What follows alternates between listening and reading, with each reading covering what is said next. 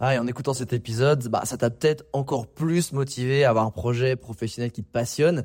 Mais le problème, c'est que t'es peut-être paumé, que tu sais pas dans quoi te lancer. Soit parce que t'as aucune idée dans quoi, soit parce que justement t'as trop d'idées et tu sais pas laquelle choisir. Si c'est le cas, bah, va regarder mon workshop gratuit. Découvre ta zone de génie pour trouver ton job idéal. Avec ça, tu auras toutes les clés pour y voir beaucoup plus clair et prendre une vraie décision. Le lien dans la description, c'est à toi de jouer.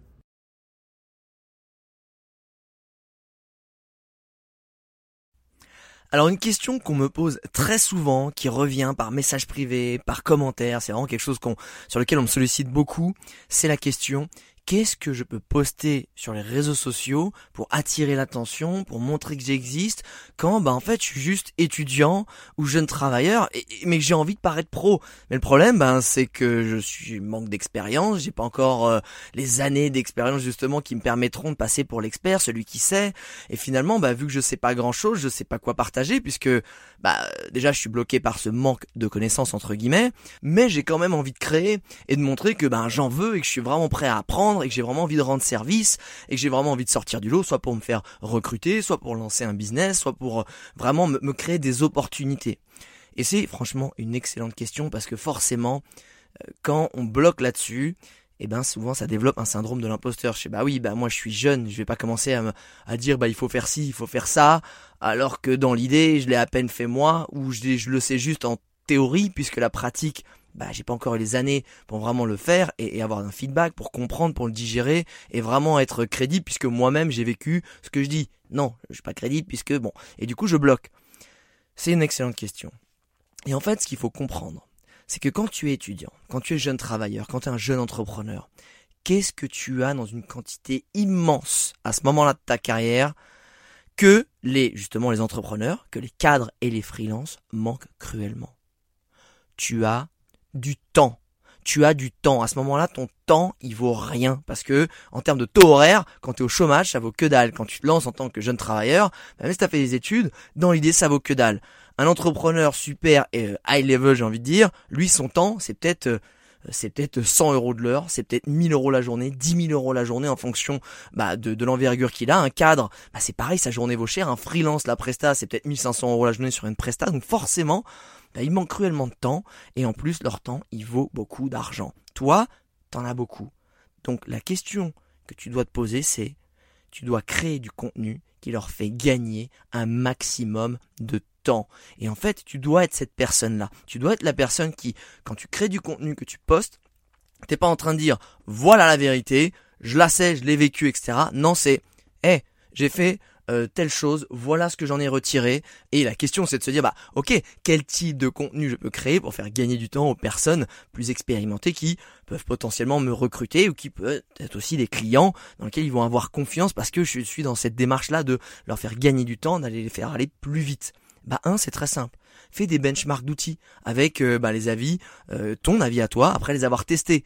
Ah ok, parce que ça c'est insupportable. Il y a toujours des nouveaux outils qui sortent sur tous les secteurs d'activité et il faut du temps. faut les éprouver, faut les bidouiller, faut les comprendre, faut se faire des tutos. En plus il y en a plusieurs, en plus il y a plein de prix différents.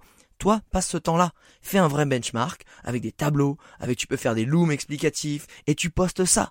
Et tu vas faire gagner un temps fou aux gens.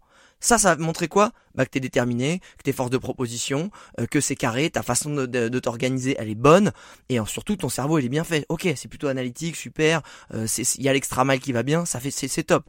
Pareil, analyse, un autre style de contenu, c'est une analyse d'un secteur, d'un produit, ça peut être aussi d'un comportement, d'une typologie client et vraiment d'insuffler bah, des inputs sur des conseils. Et encore une fois, ça n'a pas besoin d'être tes conseils à toi, puisque tu es encore, euh, bah, tu manques d'expérience. Ça peut être tout simplement des choses que tu as glanées dans les différents contenus que toi tu as pris le temps de lire, étudier, visionner, et tu en fais un condensé. Une analyse, c'est finalement euh, bah, quelque chose que tu vas condenser par rapport à toute une série de contenus que tu auras toi ingéré, digéré et retranscrit pour simplifier les choses et encore une fois faire gagner du temps. Pareil, dans cette même démarche, quatrième idée de contenu, c'est un résumé de leçons clés à retenir. Bah, ça peut être d'un livre, ça peut être d'un business, ça peut être euh, d'un marketing, euh, de précis, d'une stratégie, d'une biographie d'hommes connus, de, des process de créativité.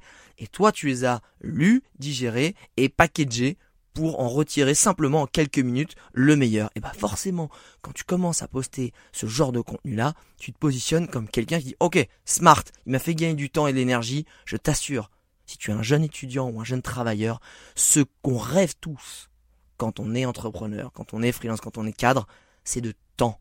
Et chaque personne qui va s'intégrer dans notre process de travail, qui va nous permettre de façon super positive et simple, sans presque qu'on ait à lui demander, nous a fait gagner du temps et d'énergie, c'est gagner. Il est dans le haut du tableau, il est dans ceux qu'on va recruter, et dans ceux qu'on va, euh, à qui on va filer des primes, à qui on va filer une promotion interne. Donc toi, vraiment, c'est important tu te mettes dans cet état d'esprit-là. Et quel est finalement le contenu le plus puissant que tu puisses créer eh ben c'est celui que tu auras créé pour la personne qui te manage ou celle par qui tu veux être recruté ou par tes potentiels clients après leur avoir demandé ce qui leur sera le plus utile. Eh ouais, c'est tout con. Là, je te donne des choses un petit peu comme ça à la volée. Mais si tu veux vraiment briller aux yeux d'un recruteur, d'un manager ou de client, demande-leur ce en quoi ben, ça pourrait être le plus utile pour eux de créer du contenu, de créer des dossiers, des analyses, des benchmarks, etc. Parce que tu vas peut-être créer un truc et on dit ouais, je suis pas ça, je suis pas intéressé. Va les voir et dis ok, j'ai du temps, j'ai envie de faire telle chose, j'ai envie de faire un benchmark, une analyse qu'est-ce qui te serait utile tout de suite maintenant, c'est quoi ta problématique? Et boum, tu le crées.